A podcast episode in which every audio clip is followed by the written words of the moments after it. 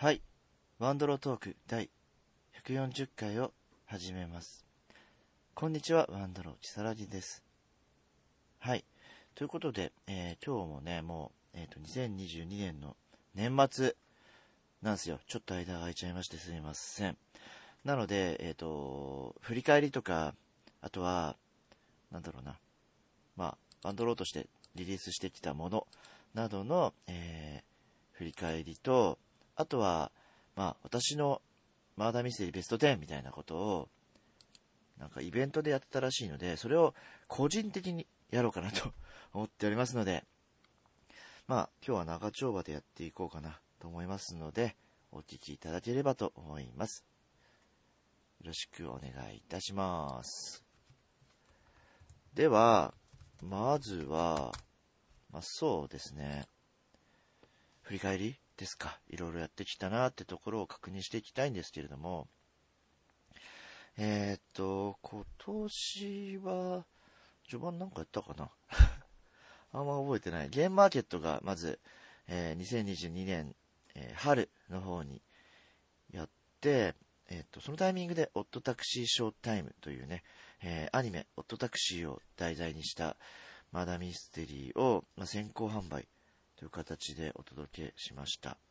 で、まあ、昨年に引き続きというわけじゃないんですけれども、まあ、マダミス666っていうシリーズがあって、それを多分今年の、えー4月までぐらいにはお届けしたってことがありました。もう、前半はもうこの2つにつきっきり、かかりっきりでかなり疲弊をしていた記憶です。はい。まあそうですね。タクシーの方も、すごい、あの、オリジナルの設定とか、えーやらせていただいて、まあアニメタイアップっていうのは結構大変だなっていうのは実感したんですけど、より作品にのめり込めたりとか楽しめたっていう意味では、まあ、自分が好きな作品をやれてよかったなっていうのはありまして。で、まあこれを機に、えーっとですね、まあ制作というか、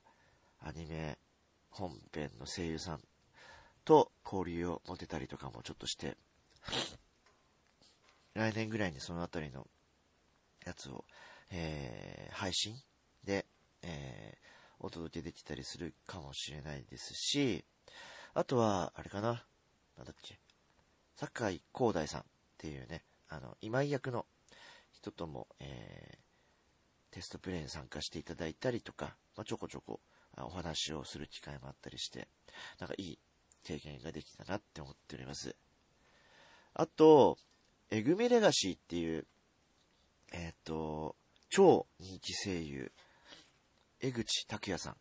とコラボした企画も今年お届けした気がします。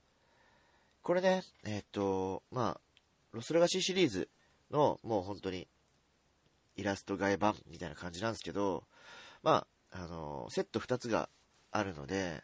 その2つ目のセットとかは結構オリジナリティ溢れる内容になったりするので、まあもう買うことができないですけど、どっかで見つけたら遊んでいただければと思いますし、動画とか探していただけると、江口さんが、その、エグミレガシーのキャラクターを描いてるっていう動画があるんですよ。まあ、前にも多分お伝えしたと思うんですけど、それが、僕がこんな設定でとかこんな効果で考えてますって言ってお伝えして、えー聞いて、本当なアウトプットして、一発勝ちで全て仕上げてくれて、いや、なんか、すげえ、すげえ、としか言えなかったですね。はい。ゆうさんとてもいい人だったし、なんか、あれっすよね、今年、えースパイファミリー関連なのかな？紅白歌合戦でも声やるみたいな、ナレーションやるみたいな感じの方なんで、そんな方とね、何度か、えーお会いする機会を持たせていただき、で、エグミレガシーのプロモーション周りで、あの、与永翼さんとか、えっと、白井祐介さんとか、安本博樹さんとか、もう、そうそうたる 生産、もう多分調べてください、皆さん。めちゃくちゃ有名な方々なんで、とかとやりとりをさせていただいたりとか、えっ、と、番組に出させていただいて、なんかね、こんなことあるんだという前半だったんじゃないかなと思いまして。で、実は、まだ、えー、確定ではないんですけど、えぐみレガシーで何か今後動きがあるかもしれないというのをね、ご期待いただければと。来年、2023年、何か動きがあるかもしれないので、お待ちいただければという感じですかね。で、まあ、上半期はそんな感じだったっすよね、多分。で、えっ、と、下半期に関して言うと、まあ、えー、2023秋ゲームマーケットが、まあ、えっ、と、10月末かな、に開催されて、まあ、10、10、11、10、11、12って今、えー、なってるんですけど、まあ、まず、ゲームマーケットで、えっと、意味縄記録に二度登るっていう、えー、ラシュちゃんの作品を一緒にこう、作らせていただいて、リリースをしました。まあね、ラシュちゃん、あの、もう新作、えっ、ー、と、片幅お嬢様殺人事件とかいうのをリリースしてまして、まあ、テストプレイで僕はそれ参加したんですけど、あもうね、めっちゃ面白かった。めっちゃ面白かった。笑える。なんか、意味だってすげえ真面目で、すげえ真摯に作ってるというか、なんていうのかな。真面目に作りましたっていう作品だったんで、で、えっ、と、マインドさんのキャンペーンというか、あれですね、えー、マダミスセットみたいなのがあるので、パッケージか、っていうのがありまして、そちらを利用して、えー、制作をさせていただいて、まあ、あの、そこそこね、えー、値段はするんですけど、まあ、クオリティが高いものが仕上げられるっていうのを証明したと思うので、まあ、ご興味の方はね、マインドさんにご相談いただければと思うんですけど、まあ、そういった形でパッケージを、えー、ラシュちゃんが出すのも初めてだったので、いろいろ、えー、お互いサポートしつつ、あの、基本的にラシュちゃんがもう絵もシナリオも全部作ったので、テストプレイもだいぶ回していただいて、僕はほとんど本当にお手伝いしかしてないんですけど、あとはなんか相談役みたいな感じでやったんですけど、まあまあ、あのまたね、来年とかも何か機会があれば一緒に、えー、協力して作りたいなっていう作家さんです。なのでおすすめなので、えー、いろいろ調べて遊んでいただければと思うんですけど、それが、えっ、と、ワンドローから出たもので、あとは、えっ、と、マダミスハウスさんから出た、近代一少年の事件簿、宝石盗難殺人事件というのが、えー、二人用のマダミスで出まして、先行販売で、今は一般販売をもうされてますので、ぜひ、ぜひご購入ください。めちゃくちゃ、あの面白くできたと思います。評判もめちゃいいので、個人的にその二人用のマーダーミステリーの中でも、まあ、プラス GM レスっていうところも含めて、まあ、一番よくできたぐらいな気持ちで、えー、作っておりますので、はい、ぜひぜひご購入いただければと思いますっていうのと、それと、あとは、夢見島殺人事件ですね。近代少年事件簿4人用パッケージの方も、えっ、ー、と、原案という形でね、あのトリックとかプロットとか関係性とかをこう考えさせていただきまして、その後、DTP とかも、えー、やらせていただきまして、で、これが年末も届いているところは届いておりますが、一般発売の方は1月の中旬となっておりますので、まだ購入してない方は Amazon とかで、えー、と予約できると思いますので、2人用と合わせてご購入いただければと思います。で、4人用ね、まあもう僕の方にはもう届いてるんですけど、やばいっすよ。やばい、あの、なんだろう、物量というか、カード枚数も多ければ、えっ、ー、と、キャラクターブックというね、えっ、ー、と、ハンドアウトがあるんですけど、各、えー、キャラクターブックの方も、めちゃくちゃ、あ、キャラクターシナリオだ。キャラクターシナリオの方も、めちゃくちゃな分量なので、なんか、うん、物量の暴力みたいな感じで、あの、ご満足いただけるものが、えー、できたと思いますので、ぜひぜひ、えー、体験していただきたいなと思っております。日野木田さんがね、シナリオ執筆という形で、えー、担当していただいた、あの、マダミス666でもお世話になった方なので、えー、ぜひぜひ、えー、店頭に並んだらお手に取っていただけると嬉しいなと。で、近代一シリーズに関しては、えっ、ー、と、その他にも、渦版と公演版がリリースされていて、4作、今、揃い踏みという状態になったので、どこから始めてもいいし、どこからやめてもいいんですけど、ぜひ、す、え、べ、てを体験して、えー、近代一の少年の事件簿の世界観を満喫していただければと思っております。はい。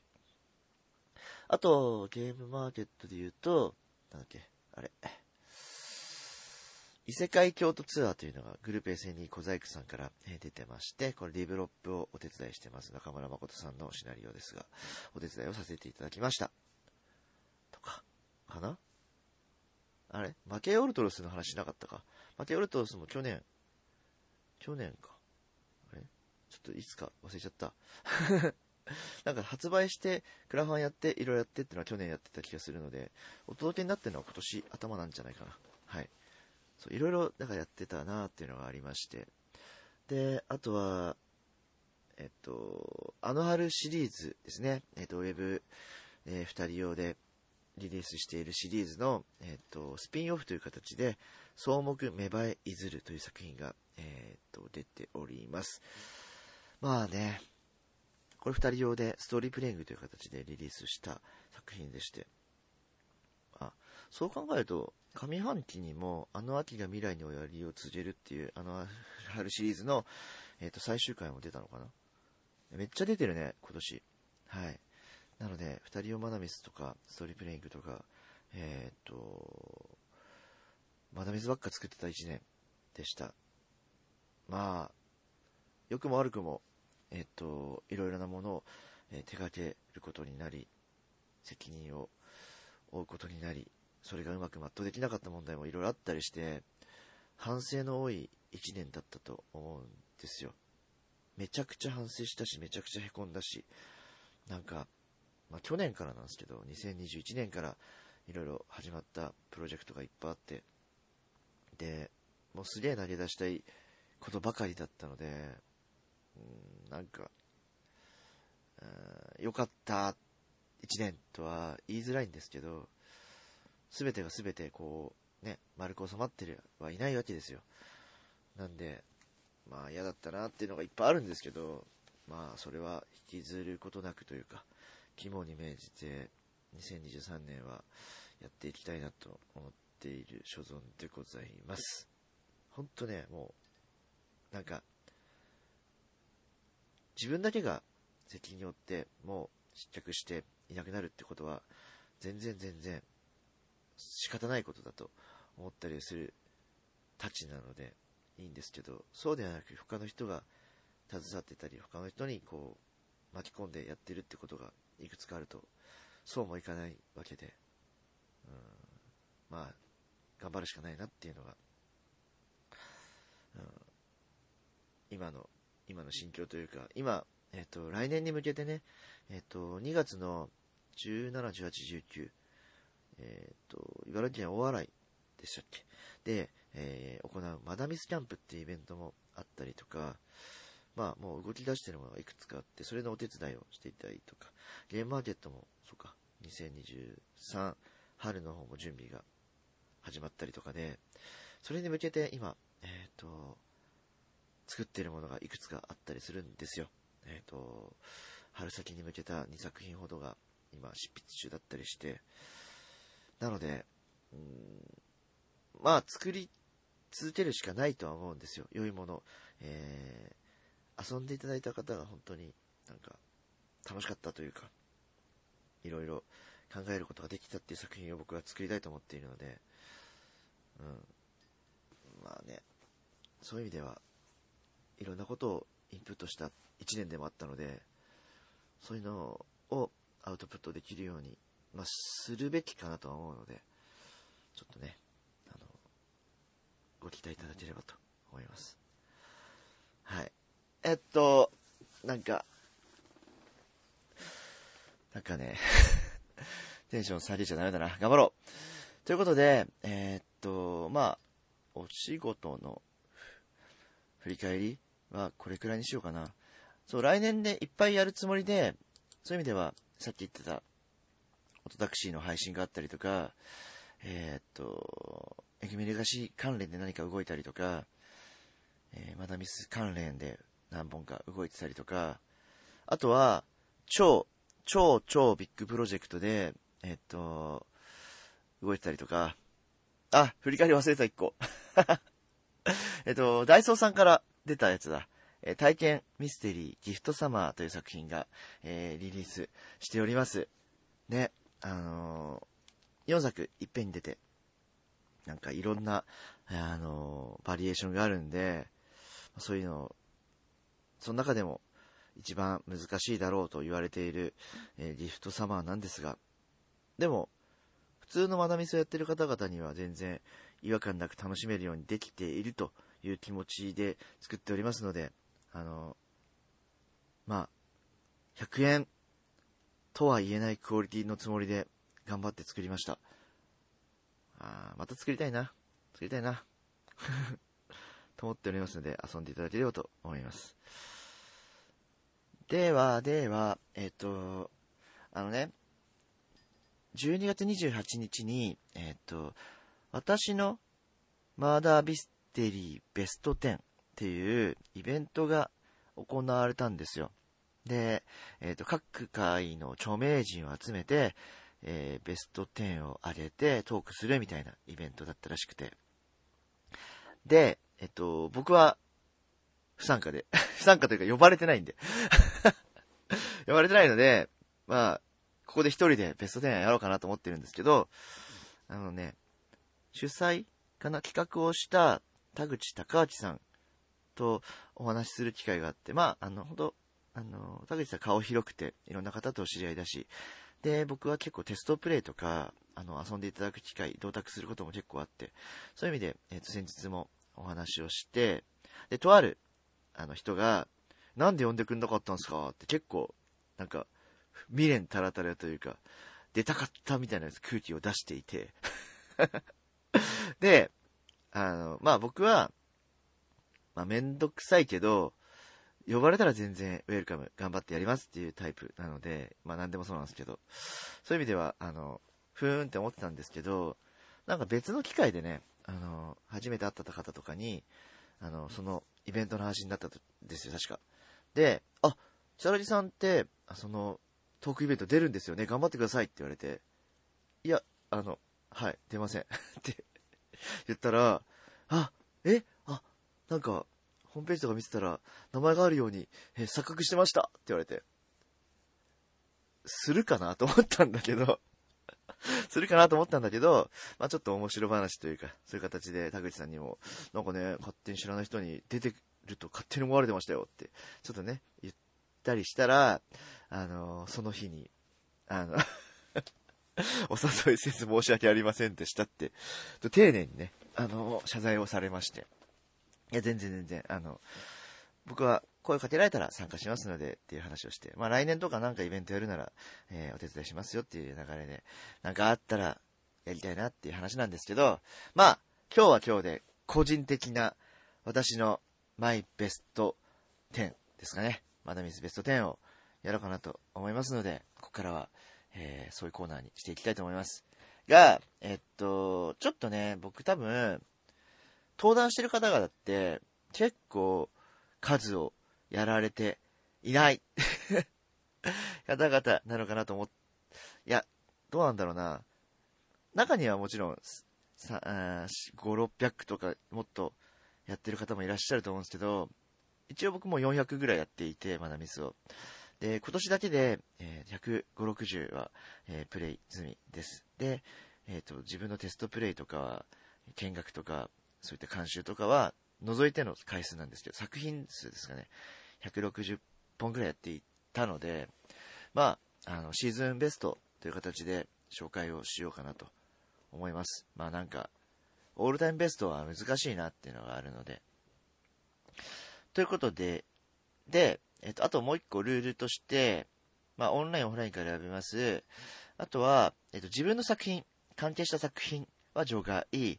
っと、テストプレイで、えー、遊んだ作品も除外します。最終段階を見ていないってことで。っていうところで言っていこうかなと思うんですが、あのね、まず、仙外。まず、ランキング外になったものを紹介しようかなと思います。えー、一つ目。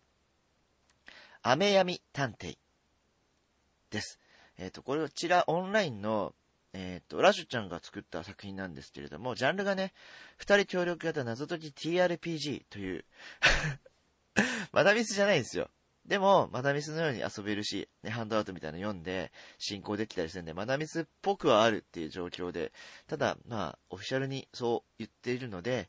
えー、仙外にしましたが、えー、っと、個人的にはかなり、えー、っと、トップランクに入る楽しかった作品です。はい。まあ、あの、会話しながら謎解きをしていくというタイプの作品で、まあ、話数ごとにこう、なんですかね、まあ、謎があったりミステリーがあるんですけれども、それとは別の縦軸の、えっ、と、大枠のストーリーがあったりするので、二つのこう、えー、お話を同時に進行していくっていうタイプの作品で、二人用で、二人で意見を言いながら進めていくという作品ですごい面白かったんですけど、なんか俺らテストこれテストだったんだ。テストかな？テストだったので、何時間かな ?5、6時間はかかってると思います、これプレイ。はい。で、セーブ機能があって、話数ごとに、えっ、と、切り替えられるって形で、僕たちは、確か2人、2人で、えっと、2回に分けて、やったかな。はい。そんな感じでした。じゃあ、続い、続いてはね、どれしようかな。えっと、禁断の果実を食べた君へって作品なんですけど、すごい、えっと、面白かったです、これも。ただ、えっと、デスゲームマーダーミステリーっていう銘打ってるので、まあデスゲームかなとデスネム要素強いので、そういう意味では、あの、マーダーミステリーとしては除外をしようかなと思って仙外にしました。まあ、緊張感高くいろいろ考え、えー、いろいろ話し、いろいろよく行動したという、えー、記憶があり、楽しかったです。で、えっ、と、続いて、水槽叙情曲。こちら、えっ、と、まあ、アガタさんっていうね、あの、えなんだっけ、タイトルが、えー、っと、あの、えー、冬季明日への子守歌を作ったアガタさんがまた作られているやつで、イマーシブ RPG というジャンルです。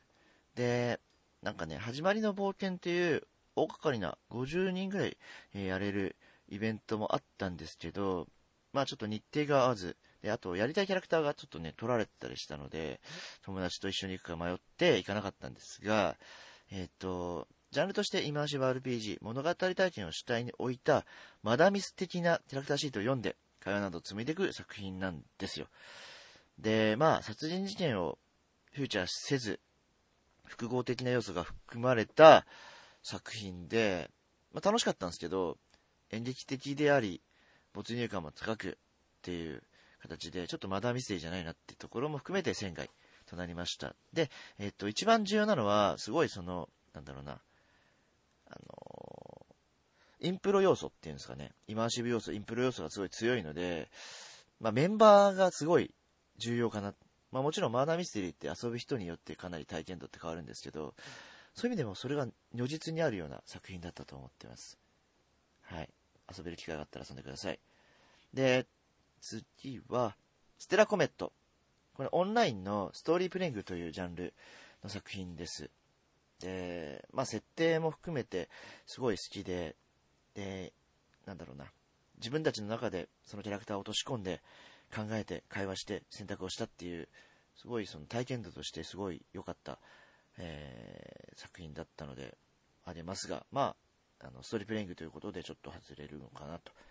で、作ってる猫まみれさんって方は、他にも、え、ストーリープレイング3作ほど、これを含めて3作ほどできていて、まあ、その中でも設定と、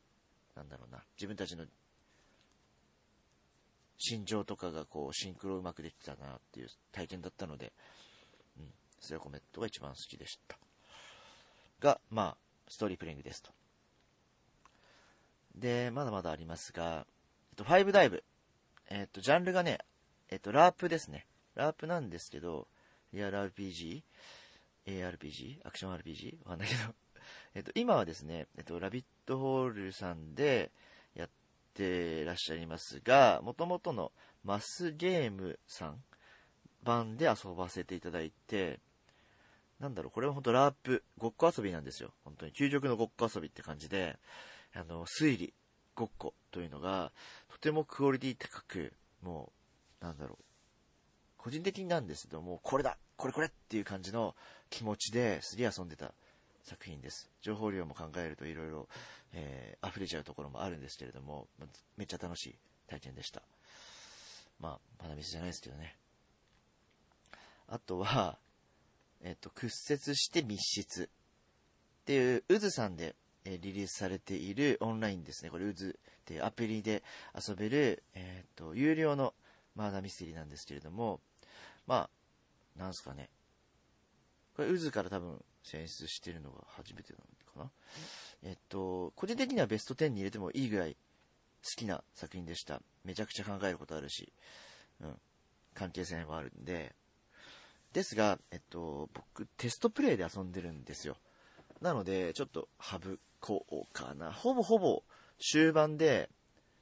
微調整をしたんではないかと思うんですが、最終版を遊んでないっていうことでちょっと、えー、仙外にしますが。で、価格もね、1人1000円ぐらいするので、結構、まあ、他の渦作品と比べちゃうと高いんですけれども、えっと、なんていうな、ポスト、なんとか な、んとかシリーズっていうのが渦さんで展開していて、プロの小説家さんと、まあ、渦がタッグを組んで、マダミスを展開するっていうシリーズの一つで、で、他にもね、何個かテストはしていて、その中でも僕はこれが突出して良かったなっていう体験だったので、設定も含めてすごいね、文章が読みやすくて納得性もあって楽しかったという作品なので、ぜひ、まあまあ、人1000円ぐらいで4人で、あの、そこそこ他と比べるとしますが、遊んでいただければと思います。あとは、えっ、ー、と、近未来都市伝説語り語り。こちらオンラインの、えっ、ー、と、ジャンルがテキストチャット型マーダーミステリーと銘打っておりまして、かなり変則的な作品で、基本的には会話を行わず遊ぶというのが、えー、ポイントとなっておりまして、テキストチャットだけで本当にね、進むんですよ。すごいね、プレーン独特さ加減とか、えー、なんか、不思議な要素がたくさんあって、面白いんですけど、マダミストア問題にぶち当たるぐらいな感じの作品だと思うし、難しいとこだなと思いつつ、本当に、えー、なんかね、夏とか、えっ、ー、と、秋口にかけてすごい流行ったんですよ、マダミス界隈で。二人用で GM 必須なんですけど、結構 GM の手腕も問われる作品で、そういう意味では、GM が楽しい作品でもあるので、結構回ったんじゃないかなと思っております。で、あとは、あとね、あとミステリーナイトも行きましたね。この、夏、秋かな？秋口ぐらいに、と、ミステリーナイト1泊2日で、えー、っと、演劇を見つつ、現場検証しつつ、えー、っと、ビデオでいろんな情報を集めつつ、多角的な情報を、えー、交えて推理を論ずるという遊びがとても面白くて、で、もともと去年から MMK オンラインっていう、ね、えっ、ー、と、オンラインで昔のミステリーナイトとかの、えー、ゲームを遊べるっていう施策があって、1万円するんですけど、まあ、なんか、十何問、そのミステリーがあったので、十分元取れた遊びだったなと思って、まあ、その流れでミステリーナイト行ったりとか、来年もなんか、あるので、えっ、ー、と、1月にも、ワンで止まらないやつでミステリーナイトっぽいことがあるので、それも行こうかなと思っております。はい。あとは、まだまだマイベスト10いかないですね。えっと、あ、これ、えっと、まあ、意味縄記録に二度登る。まあ、あの、自分の作品ではないっていうところもあるんですが、ラッシュちゃんの、えー、作品で、今、オフラインはもう販売しないんですよ。再販ないんですよ。だから持ってる人激レアなんですけど、えっと、オンラインバージョンが今リリースしていて、なのでネット上で、えダウンロードして遊ぶことができます。GMLS で遊べますし、あの、価格としてもね、めちゃくちゃ高いわけじゃなくて、お手頃で買えるし、えー、ジジペアマダミスっていうその、コンセプトも含めてとても新鮮な作品になったと思うので、ちゃんと、えー、体験していただけると嬉しいなということで、仙外。あの、自分関わってるんで、仙外っていうのと、あとは、何度だって青い狸にどら焼きを渡した。が、これはまあ、秘密のゲームみたいな感じなんで あの、調べてください。はい。めっちゃ僕は頑張りました。ぐらいかな。もう、疲れちゃった。やっと、マイベスト10に入ります。さあ、さあ、えっとね、どっから行こうかな。これなんか、僕ベスト10って言って、順位、順位を決めなきゃいけないんですね、と思って。あんま、順位決めてなかったんですけど、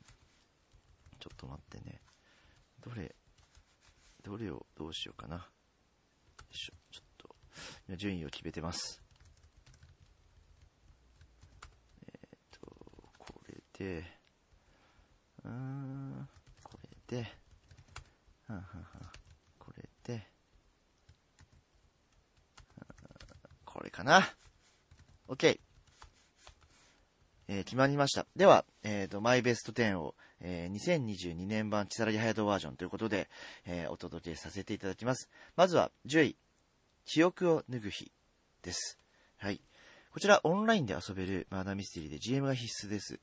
で、えっと、ドクローネさんっていう方が作っているマーダーミステリーで、まあ、YouTube、VTuber なんですかね。なんですけど、えっと、その、設定としては、なんていうのかな。うん、同窓会で出会った、その友達たちが過去の記憶を、ね、思い出して、まあいろいろ思いを馳せる、とある事件に関していろいろ会話するっていう作品で、なんですかね、とても、とても苦しいんですよ。うん。なんか、思い出を、苦い思い出を、えー、語り合うっていうのが、なんか、すごい苦しくて、うん、いいって感じですね。うん。なんか、まあこれね、僕たちの、これ、あ、あと、そうか、僕の、ある程度主観で決めます。これ、えっ、ー、と、引いた俯瞰の評価ではなく、僕の中での主観なんですよ。今回のランキングは。なので、主観として、こんなことが起きるんだっていう展開があったので、言えないですけど、ただ心にみんな傷を負って楽しかったなっていう作品でした。はい。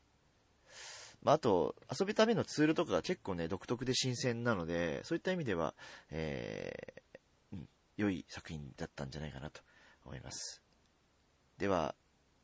9位。アイデアル。はい。これは、えっ、ー、と、劇的マーダーミステリーという新宿仁治さんが展開している、えー、作品で、えっ、ー、と、まあ、そうですね。かなりこう、公開されてる情報が少ないので、なかなかすごい、その、今説明も難しいんですけれども、もともと、リミライっていうね、前回、えー、遊ばせていただいた作品の、えっと、まあ、シリーズということで、まあ、どんなことになるのかなって。リミライ、まあ、ぶっちゃけ、アイデア、アイデアルより、リミライのが好きなんですけど、うん。そういう意味では、あのー、リミライを体験していたからどんなことになるのかなっていうワクワク感もあって遊んで、なるほど、こう来たかっていうところも含めて、えー、やられたし、うん、なんか、まあ、めっちゃ泣いたんで 泣いたしなーってところっすね。はい。涙腺をぶっ壊されたので、泣いたしなってところで、まあ、リミライの方がぶっ壊れたかな、どっちかな、ちょっとって感じですが、はい。ぜひ、あの、もうや、遊べないのかな、今のところ。もう、孤独ですっていう、違う劇的マーダーシリーズになっちゃったので、できないかもしれないんですが、機会があったら遊んでいただければと思います。で、えっ、ー、と、第8位。増える小人とクリスマス。ということで、えー、う、渦ですね。マダミスアプリ渦からランクインです。はい。こちらがですね、えー、っと、まあ、多人数マーダーミステリーということで、僕たちが遊んだ時は、何人だったかな？えー、っと、25人ぐらいで遊ばせていただいたのかな？はい。で、まあ、持論なんですけど、やっぱりこう、講演型であったり、えっ、ー、と、まあ、オンライン、パッケージ型、それぞれ独特の進化を進めていく過程で、まあ、あの、オンラインでやっぱりツールって、えっ、ー、と、ブースで販売して、えっ、と、ココフォリアや、ユドナリウムを使って盤面を使っていろいろやっていくっていう展開。で、ディスコードで通話してみたいな。いろんなこう、ツールによって体験度は変わってくるとかもあると思うんですけど、この、えっ、と、増える恋人とクリスマスに関しては、ウズとディスコードを使った、えー、今までにない体験を味わわせるっていう試みで、それがとても、えっ、と、すごいなっていうのと、これは逆にオフラインだとできないなっていうところも含めての、えー、画期的さってところで、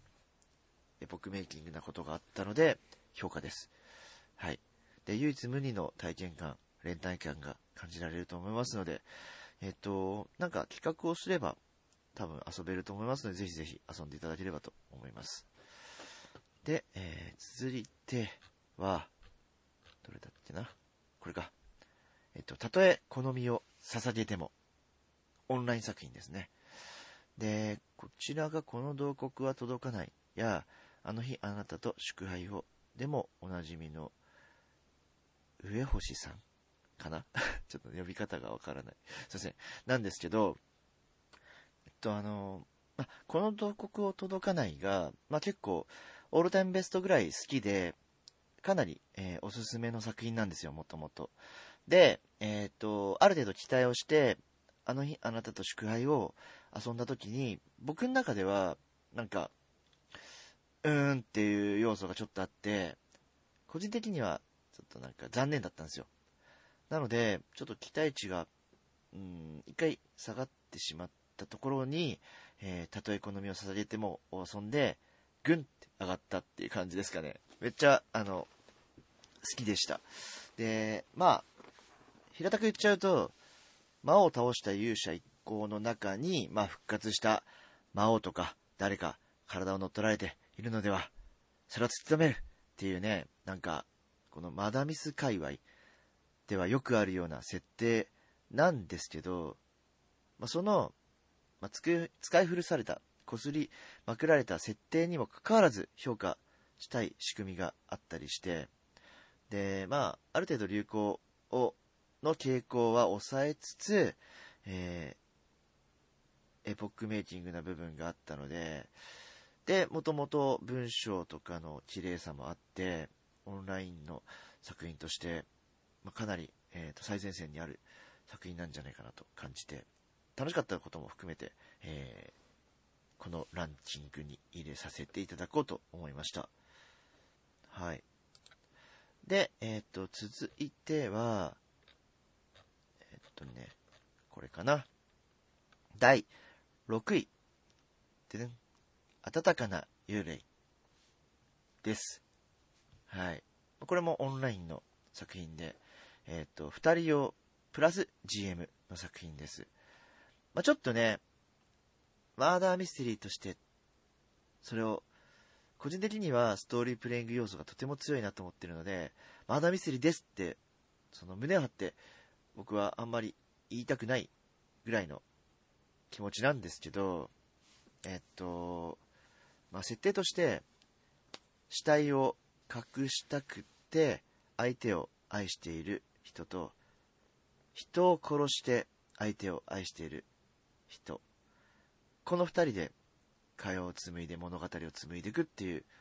作品なんですよ。で、まあ、あの、動画とかもすごい転がってるし、あの、めちゃくちゃ人気作品なので、えぜひ体験していただきたいんですけど、まあ、見ていただいてもいいんですけど、かなり自由度も高い作品で、ストーリープレイ要素もすごい強いので、まあ、遊ぶ人、遊ぶ人たちの関係、思考がすごい如実に反映されるかなっていう、マーダーミステリーっぽくない作品なんですよ。でも、それがそれぞれの心に残るような物語性になっていますので、ぜひ遊んでいただきたいなと思う作品ですね。はい。で、えー、続きまして、あ、これか。世界は終わりでできている。これが、マスワンダイブさんの作品で、あの、こまごまガレージで遊べるやつなんですけど、まあ、あんま多くは語らないようにします。はい。あの、蕎麦食べてきました。美味しかったです。っていうことしか言えないんですけど、まあ、えっ、と、去年以前からすごいやれやれって友達に言われててやってやって、ああ、そういうことねっていう体験感でした。うん。面白かったです。で、えー、っと、今ささっきの5位です。すいません。で、4位。4位。まあ、ベスト3に入れなかった残念な4位ですが、いきますよ。ででででででででん。アディクシーです。はい。で、まあ、これは、まあ、主観、主観というか、まあ、僕の個人的な感情を含めていろいろこう、えー、表したいところもありまして。で、そもそもですね、えっと、設定か。えー、っと、まあ、舞台はとある山奥にある人口10万人程度の大きな町。春に咲き乱れ散る花々の町、アニクシー。そんなアニクシーで一番有名なとある薬品研究所で起きた事件を体験する。という作品なんですけど、え、っと、まあ、えっと、季節のマーダーミステリーというジャンルで、春、夏、秋、冬、えー、4作品がリリースしますとなって、まずはアニクシー、続いてカノケリ、その次はシノポロ、で、最後冬が、えー、キモナスかな、という作品があるんですよ。で、展開しますっていうところと、えー、まあ、脱出ゲームのように、感想を述べるときに、その、存続、滅亡という要素だけはネタバレしていいよということがあります。とはいう、というのはよくわからないと思うんですけど、このゲーム、マーダーミステリー、えっ、ー、と、誰かが犯人かを突き止める遊びとは別に、その先ほど言った、えー、春に咲き乱れ散る花々の街、アニクシーが存続するか、まあ、あと、はたまた、プレイヤーの行動違反では滅亡するかっていう、対 GM 要素が含まれた作品なんですね。で、まあ、マーダーミステリーなのかど問題とてもあって、まあ結構、やんややんや言っておりまして、で、えっと、一応オフィシャルでマーダミステリーだって、まあ、プンスが言ってるので、一応ランキング入れますが、まあ、あのー、個人的には、マーダーミステリーじゃないと僕は思っています。これは、あの、別に本人を目の前にしても全然言えると思っていて、まあ、揉めたくないんで言わないですけど、あのー、なんすかね。まあ、対 GM 要素ってところで、で、本人も、本人もじゃないな、えっと、クイーンズアルツのえなみさんは結構その国内じゃねえや、東京都内で、えっと、かなりこう、季節マーダーミステリーを回してるお店なので、その代表がえなみさんで、えなみさんが言ってたことが、まあ、リプライで見たんですけど、まあ、その季節のマーダーミステリーは、なんだろうな、デスゲーム風であり、ボードゲーム風であるマダミステリーですみたいなことをお伝えしていて、いや、デスゲーム風ボードゲームですよねって個人的には思っちゃってますっていうのが一つ。はい。多分ご本人もそれは認めてるんじゃないかなと思ってはいるんですけど。で、あとは、まあ、個人的にはまあそれはそれでいいかなと思ってはいたんですが、えー、っと、一緒にね、こう、春、夏、秋と遊んでくれた子がいるんですけど、その人が、なんだろう、マーダーミステリーじゃないからもうやめようかなって。そのマーダーミステリー遊びたくてやってきたし、で、アニクシ僕たち存続したんですよ。なので、えー、っと、かなりこう、気持ちよく体験をできた思いがあって、まあまあ、マーダーミステリーじゃないと思いつつも、次のカノケでやって、で、滅亡して、で、最後、この、シノポロも遊んだんですけど、やっぱりマーダーミステリーじゃなかったっていうことを再認識したから、もう冬はやらないって宣言されちゃって、で、それって、マーダーミステリーを楽しみたいと思ってたユーザーにそういうことを言われてしまう作品だったんだよってことは僕は、あの、本人ですかね、あの、リリースされてる方々には伝えたいなと僕は思っています。はい。えっと、マーダーミステリーを楽しみたいと思った方々には、方々、方にちゃんと刺さらず、楽しめなかったっていうことを、まあ、普通に思われたよってことは言いたいなと僕は思ってて、ただ、えっと、そういうことを抜きにして、ボードゲーム的な要素であったり、デスゲーム的な GM との対立構造っていうところを僕は評価したいと思ってます。あの、面白かったです、そこは。マーダーミステリーかって言われたら違うけど、オフィシャルでは言ってるし、ランキングはしますが、えー、面白かったので、このランキングです。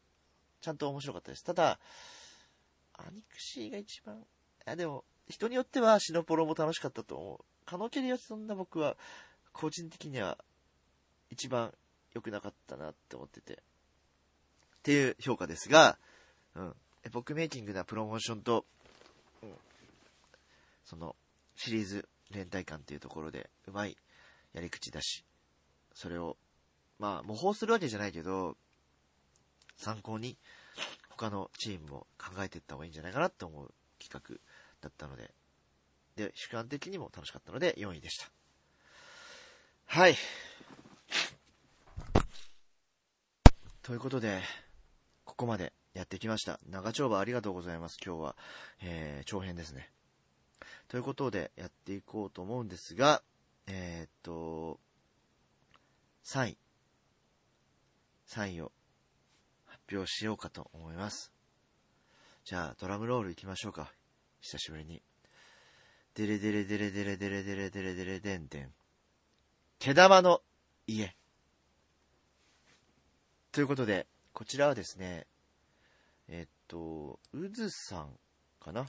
まあ、うずさん主体となったオフライン公演です。はい。えっと、マーダーミステリーアプリ、うずなんですけれども、それを利用してオフで遊ぶという、えー、新しい試みでした。で、横浜市日吉にある一軒家で行われる店舗公演型で、えー、マダミスアプリうずで1週間で公開停止になってしまったシナリオです。その作者の家にて公演が体験できるというものでした。で、渦とリアルな現地でのプレイを組み合わせた体験感の強い作品で、まあ、事前の情報や導入、そして終わり方までじっくりと作品を楽しめたなと僕は思っておりまして。で、まあ、どうなんだろうな。怖い要素はあります。ホラー的な要素かな、があるので、それが苦手な人はダメだよって思うので、僕はめちゃくちゃ、あの、好きでもないんですけど、別に、あの、怖がらないので、うー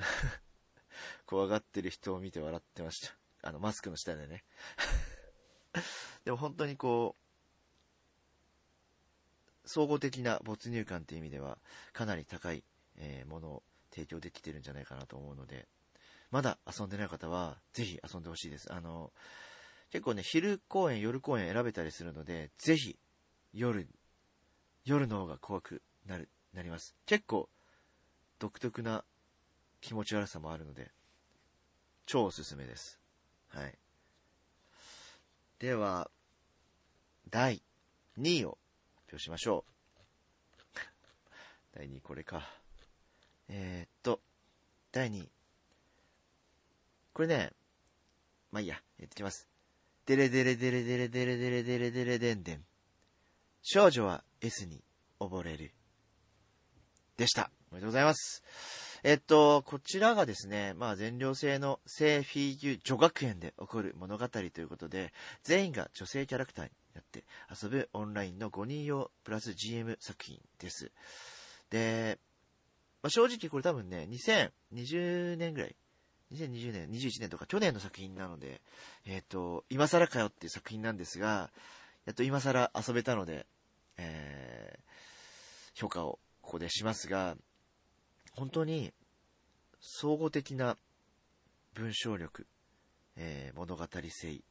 設定、えー、高いクオリティでまとまっていて、で、最近のね、オンラインマダミスの傾向として長時間になりがちなんですよ。3、4、5時間。結構長い作品が多いんですけれども、そうではないまとまりの良い時間帯でさっくりと遊べるというところも含めて、えー、詰まった、凝縮された体験度があるので、めちゃくちゃおすすめです。で、えっと、そうですね、メリーバットエンド要素、いわゆるメリバということがあり得ますっていうのが事前に言われているので、まあ、そういったのが嫌いな方はおすすめしませんが、あの、意外と僕、メリバ大好き子なんで、そういう意味でもすごい良かったなと思っております。えー、本当にまとまった良作だったと思うので、えー、っと、作っている葵さんの、えー、他の作品を早くやりたいんですけど、ちょっと日程調整ができなくて、そう、なんですけど、えっと、結構その、このえっと、シナリオの別の、まあ、ショートショートですかね。えっと、違う物語とかが、えー、あったりとか、あとは、えっと、続編となる、哀れな百合は S を捧げるという作品もあって、これ二人用で GM ありの作品なんですけど、えっと、少女は S に溺れるとか、あとショートショートも遊ばなきゃダメなのかな？読まなきゃ、えー、読んだ方がいいのかな？確か、とかなんで、そういうのを踏まえて、えっ、ー、と、遊べるような作品もありますので、あの、関連付けて体験していただければと思います。めっちゃおすすめです。で、なんか人によっては、その、葵さんが作った、春は枯れ、再び回るっていう作品の方をめっちゃおすすめされるんですよ。なので、遊べることを楽しみに待っております。さて、さて、やっとここまで来ました。はい。まあ、あと、一つです。えー、まあ、紹介していきましょう。えっと、私のマーダーミステリーベスト10、2022、木更木隼人バージョン、第1位の発表です。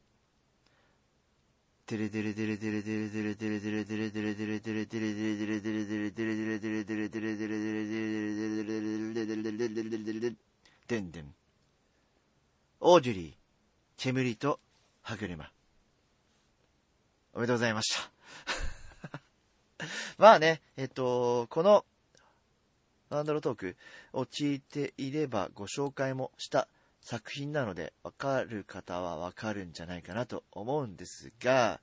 えっ、と、大阪、えー、梅田の長靴さんでしか遊べない、えーペアマーダーミステリーです。で、この夏ね、8月に、この作品を遊ぶためだけに、えっ、と、ツアーを組んで仲間たちと大阪に行ったっていうこともありまして、もちろん、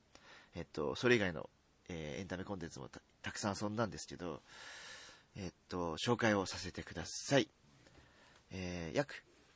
1830年、1900年のイギリスをモチーフとする架空の街、オーデュリーを舞台に、その街に住む自身と大切な人、そしてさらに自身を取り巻く人々と困難に立ち向かう作品でした。で、そうですね、ペアでの参加が可能というか、まあ、ペアを決めて遊ぶことができて、で、僕たちは、あのー現地で8人で行って、えっと、男4、女4のペアマーダミステリーだったので、そこで、まあ、ペアを決めて遊ばせていただきまして、で、本当に、没入感を高めるロケーションですね。ロケーションと、それに、そぐわぬ物語の必然性、マーダミステリーとしての全体構造、GM さんのホスピタリティも高く、唯一の、唯一無二の体験ができたと僕は思っております。で、えっと、ペアになった方、名前出していいのか忘れちゃったんで、言わないんですが、あの、本当にその人も、寄り添う、えープレイングがとても良くて、一緒にこう遊べたことが、えー幸せだったなと、キャラ心情としても深く記憶に残る作品でした。で、まあ、僕、まあ、いろいろね、ペアマダミスとかあると思うんですけれども、その中でも、えーペアマダミス公演型として目指すべき一つの回答ではないのかなと思うぐらいの作品です。世界観の造形とか体験とかを含めて、まあ、そうですね。行ってよかった大阪っていうところも含めて、第1位を差し上げたいなと思います。はい。い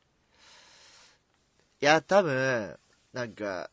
絶対忘れてるものあると思うので、これ入んなかったからといって怒んないでねっていうのがあります。全然面白いゲームいっぱいあります。はい。よくできてるゲームたくさんあります。なんですけど、結構、結構泣い泣いた作品を入れがちかもしれません。泣いた作品。まあ、いくつか、この中でもね、涙をこぼした作品があるので、そういう意味では心にこう、なんか乗っかるような、たくさんの思いがあったのかなというのを選びがちだったかもしれないのですが。はい。なので、あのー、結構その僕は公演も体験型も遊ぶんですが、やはりオンラインで遊ぶことも多かったので、そういう意味ではその、えー、っと、イベント、私のマダーミステリーベスト10に参加された方々とは違う選出になったんじゃないかなとは思ってます。あの、悔しいのでイベントは見てないんですけど、あの、予定があったりしてアーカイブもちょっとね、いや、見ようかな。今んとこまだ見てないんですけど。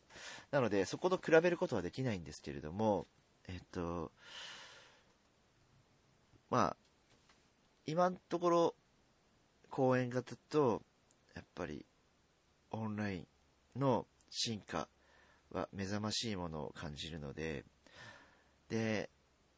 パッケージ型の進化というのをね、えっと、考えたいなっていうのはあって、えっと、ただただ、マナミステリを遊ぶ、球体以前なものではないものを、えっと、いくつかは出てるはずなんだよな。えっとね、ウォッチオーバーとか、えっと、料金はカクテルに、ん料金のカクテルだっけな？潜むとか、あとはなんとかの60層とか、結構そのパッケージでも挑戦的なものがたくさんあったりするので、うんうん、と思うけど、求めてるのはこれじゃないんだよなっっていうのもあったりして、なかなか難しいところで、うん、なんとか、なんとか自分たちもパッケージを作る上でどういったら楽しめるのか、パッケージならではの利点とは何なのか、えー、模索していくべきかなというところはあります。が、まあ来年いろいろ作っていきたいと思いますので、えー、っと、で、公演を僕はちゃんと作ったことがないので、公演として体験できるもの今考えておりますので、ぜひぜひ、ぜひぜひ遊んでいただければと思います。で、今日は僕の気持ちというか、思ってることをお伝えさせていただきました。はい。マジで1時間ぐらいの回になった久しぶり。はい。えっ、ー、と、BGM としてお聴きいただければと思います。多分これで今年は終了なので、皆様、良いお年を。また来年、えー、来年は、ボードゲーム作りたい。もうちょっとボードゲーム作りたい。とは思うけど、めっちゃシナリオの依頼来てるんで、後回しになっちゃう。ごめん。ということで、おしまいです。良いお年を。